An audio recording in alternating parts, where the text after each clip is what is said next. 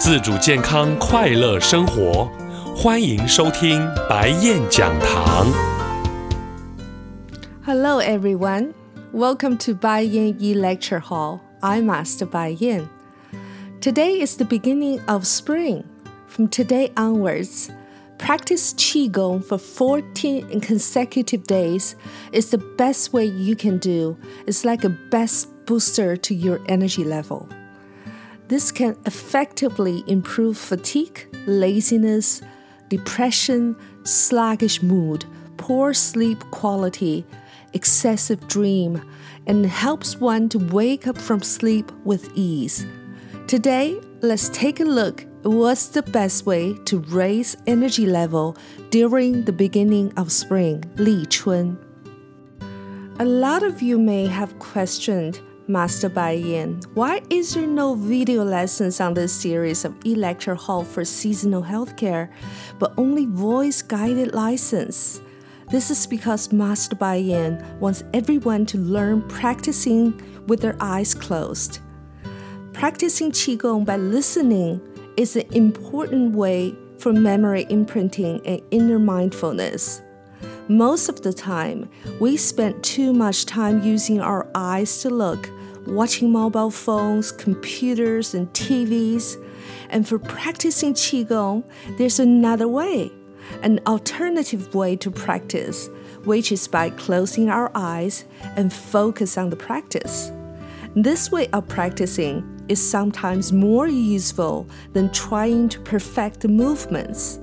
The movements of the techniques only account for part of the practice. The other part is to experience the qi sensation.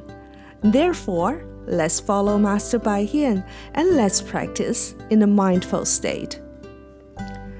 Today's lesson is divided into two parts. Master Bai Yan will teach you a simple Li Chun Qigong technique, which is suitable for you to add on upon completing of any Bai Yan Qigong technique series. If you haven't learned any of the Bai Yan Qigong techniques, I strongly recommend that you start with our introductory course, Harmony Qi Stress Relief Techniques. The second part is the theoretical part. I will explain to you why there is a need to practice Qigong during the spring season. In the theoretical part, be sure to listen to the theory because after understanding why, you will know more about the importance of practicing for 14 consecutive days. Today's technique is called rising technique. Rising technique is a standalone complete series. No matter which technique you have learned before, what you learn today will be entirely new technique series. Let's quiet down first, calm down, and sit on the chair, occupying only one third of the front portion. Let's adjust our breathing first. Breathe using a 4 to 6 beat breathing method. When you are just learning, you can use 4 beats. Once you have learned and are familiar with it, you can slow down to 6 beats. Let's do a 4 beat breathing first. Inhale 4 and exhale 4. And then we'll do another 6 beat breathing. Inhale 6 and exhale 6. Alrighty, let's start. Inhale one, two, three, four. Exhale one, two, three, four. One more time. One, two, three, four. Exhale one, two, three, four. One more time. One, two, three, four. Exhale. One, two, three, four. Great. Okay, let's try the six beats. Inhale. One, two, three, four, five, six. Exhale. One, two, three, four, five, six. One more time. One, two, three, four, five, six. Exhale. One, two, three, four, five, six. One more time. One, two, three, four, five, six. Exhale. One, two, three, four, five, six. Excellent. Okay, today we need to know a few acupuncture points that is hidden in our eyebrows. The first one is called Zanzhu acupoints. It's, uh, it's along our foot, Taiyang bladder meridians. And the second one is called Yu Yao. It, it, this one doesn't belong to the 12 meridians, but outside the meridians. The third one is called Si Zhu Kong. It's um, along our Shaoyang gallbladder meridians of our foot. You don't really need to know exactly where they are. You just need to know they're on our eyebrows. Uh, the first one is uh, the forefront of our eyebrows, and the second uh, is in the middle of our eyebrows, and the last one is at the tips of our eyebrows. Okay, so let's just put pressures on these three acupoints with our index fingers joints. Okay, so you just bend your index finger and put the joint on that uh, acupoints, and we press it for seven times. Uh, and then you can tell me or you tell yourself which one is the most painful one. If you're interested in knowing why these uh, three acupuncture points are so painful, you're welcome to, you know, check it online. The three acupoints are associated with tension, stress, overuse of our eyes, dizziness, lack of sleep, especially in the modern lifestyles, people use their eyes too much. So the blood, especially the qi, are easily stagnate around the eyes. So the pain of the three acupuncture points uh, is the on the eyebrows represent the loss of the uh, loss of circulations and the qi stagnating and the qi blockage. Okay, now this time we practice breathing and simultaneously press these three acupuncture points, which will effectively improve fatigue, poor sleep, uh, inability to wake up, depression, and some other problems. Okay, let's start the rising technique. Let's do three breathing first. Breathe in and exhale with your shoulder loosen. Second time, breathe in and exhale with your waist loosened. Third time, breathe in and breathe out with your legs loosened. Okay, now we're going to put some pressure on the uh, three acupuncture points.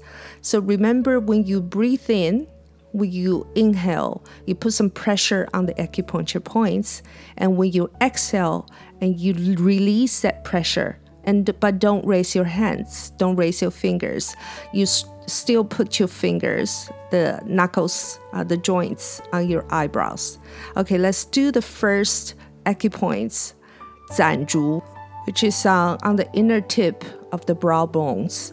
And the second um, acupuncture points is called yu yao which is just right on the middle of your brow bones and the last one is called Si Zhu Kong, which is on the outer tip of your brow bones.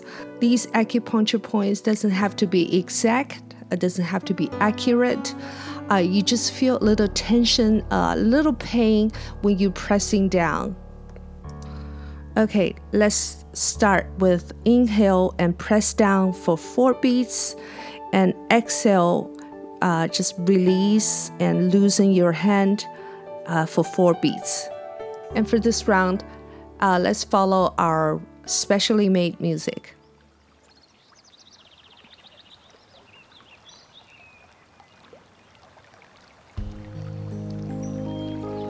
Breathe naturally and put your index joint on Zanzhu. Remember, we're breathing four times and exhale four times. Get ready. Inhale. One, two, three, four. Exhale. One, two, three, four. One more time. One, two, three, four. Exhale. One, two, three, four. Inhale. One, two, three, four. Exhale. One, two, three, four. Breathe naturally. And now move your fingers to the second point, Yu Yao Xue. And relax. Remember when you inhale, you press down. When you exhale, you release.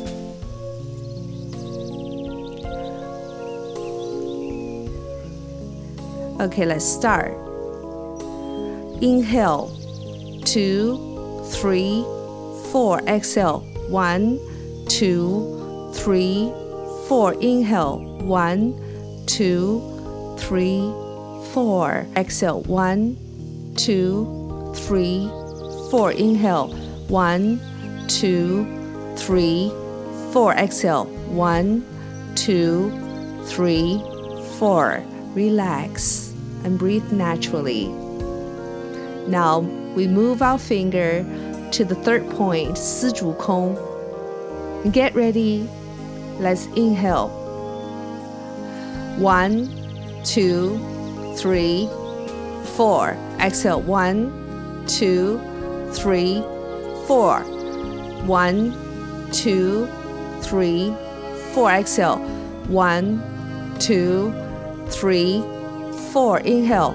One, two, three, four. Exhale. One, two, three, four. And relax. Breathe naturally.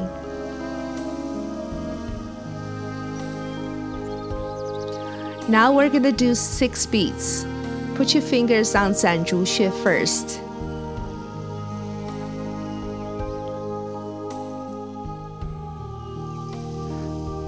Ready, inhale.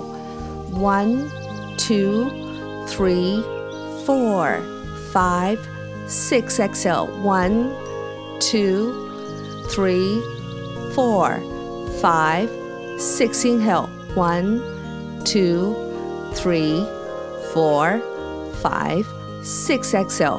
One, two, three, four, five, six. One more time. One, two, three, four, five, six exhale, one, two, three, four, five, six, and breathe naturally.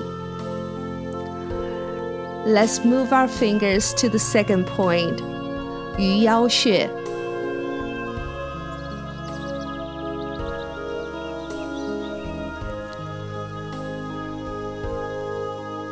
Let's get ready Inhale. One, two, three, four, five, six. One, two, three, four, five, six. Inhale. One, two, three, four, five, six. Exhale. One, two, three, four, five, six. Inhale. One, two, three, four, five, six. Exhale. One, two, three, four, five, six. And relax. Okay, Let's move our finger to the last point, 丝竹空.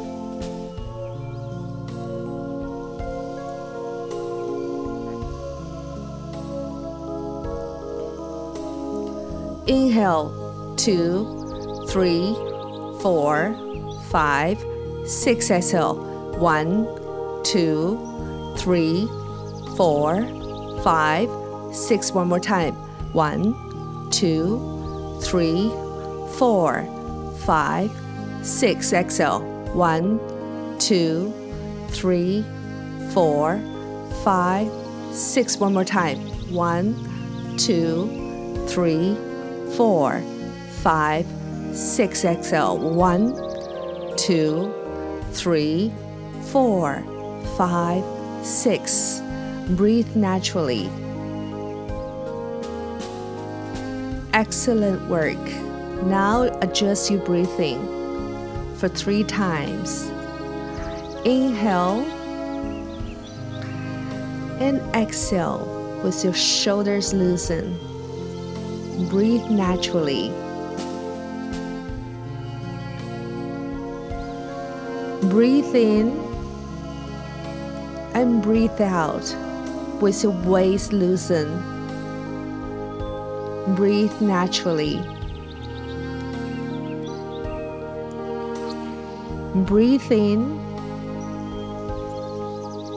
and breathe out with your legs loosened. Breathe naturally. Excellent work. Okay, for best results, I suggest you practice for 14 consecutive days, starting from Li Chun, which is today. To enhance better precision, I suggest you should practice every day with this guiding voice of Master Bai Yan. It's better if you come back and return and listen repeatedly. Uh, you may skip directly to the guided practice part of the recording if you come back again. Okay, next we move on to the uh, theoretical explanation part. There are 24 solar terms in a year, and the first one is Li Chun. Li means the beginning, and Chun means spring, means movement, which means that all things are beginning to come alive. The energy of heaven and earth, that is yang qi, the positive energy, begins to rise. Energy also goes up from the ground, and all things begin to brew and grow.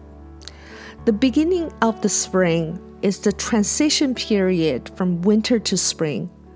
The climate is still unstable. Sometimes it's cold like winter, and other time is hot like summer.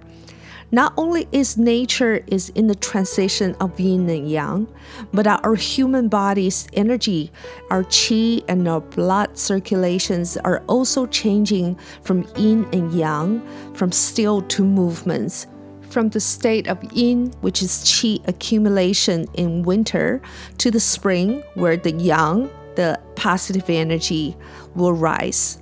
The physiological functions will contract and open up all at once.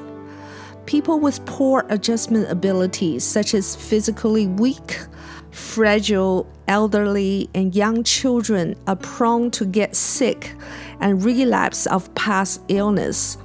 We often hear that some elderly and or seriously ill people often become more um, sick during this transaction period between winter and spring. This is the reason why death rate usually peaks during this period of time. Aside from practicing rising technique that I just taught you for 14 consecutive days, you can also observe the following four health preserving guidance.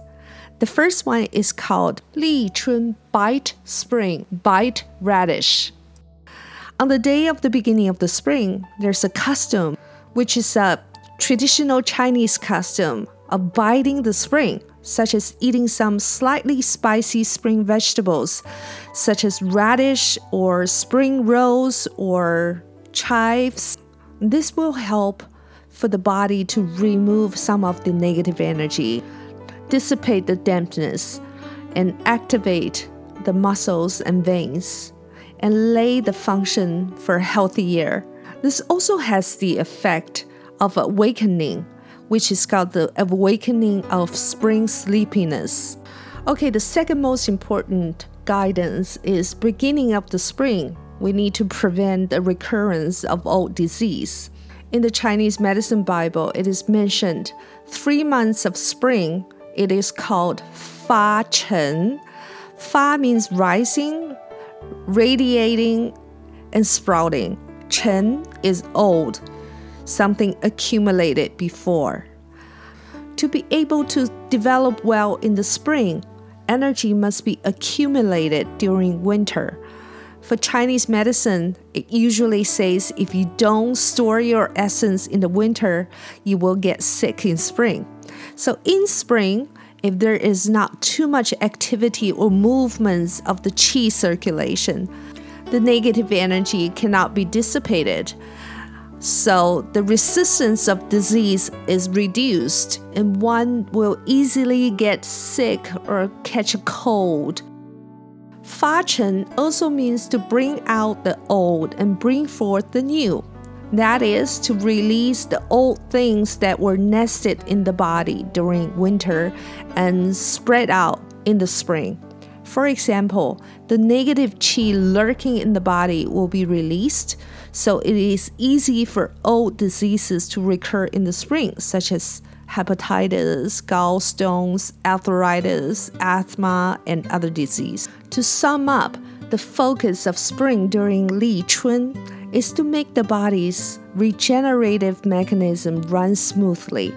So the traditional Chinese medicines, they point out that the liver is in charge of discharging. The discharging effect of liver qi can regulate the entire body. Therefore, during the beginning of spring, uh, you should go out for walks, look, look far distance, and hiking, and do some outdoor activities and do it more often or practice qigong outdoors. Okay, the third uh, essential point is to take care of your neck during the spring season. I will not go into details of the reason behind it. It's too complicated, but just be sure to protect your neck from uh, air conditionings or from strong wind.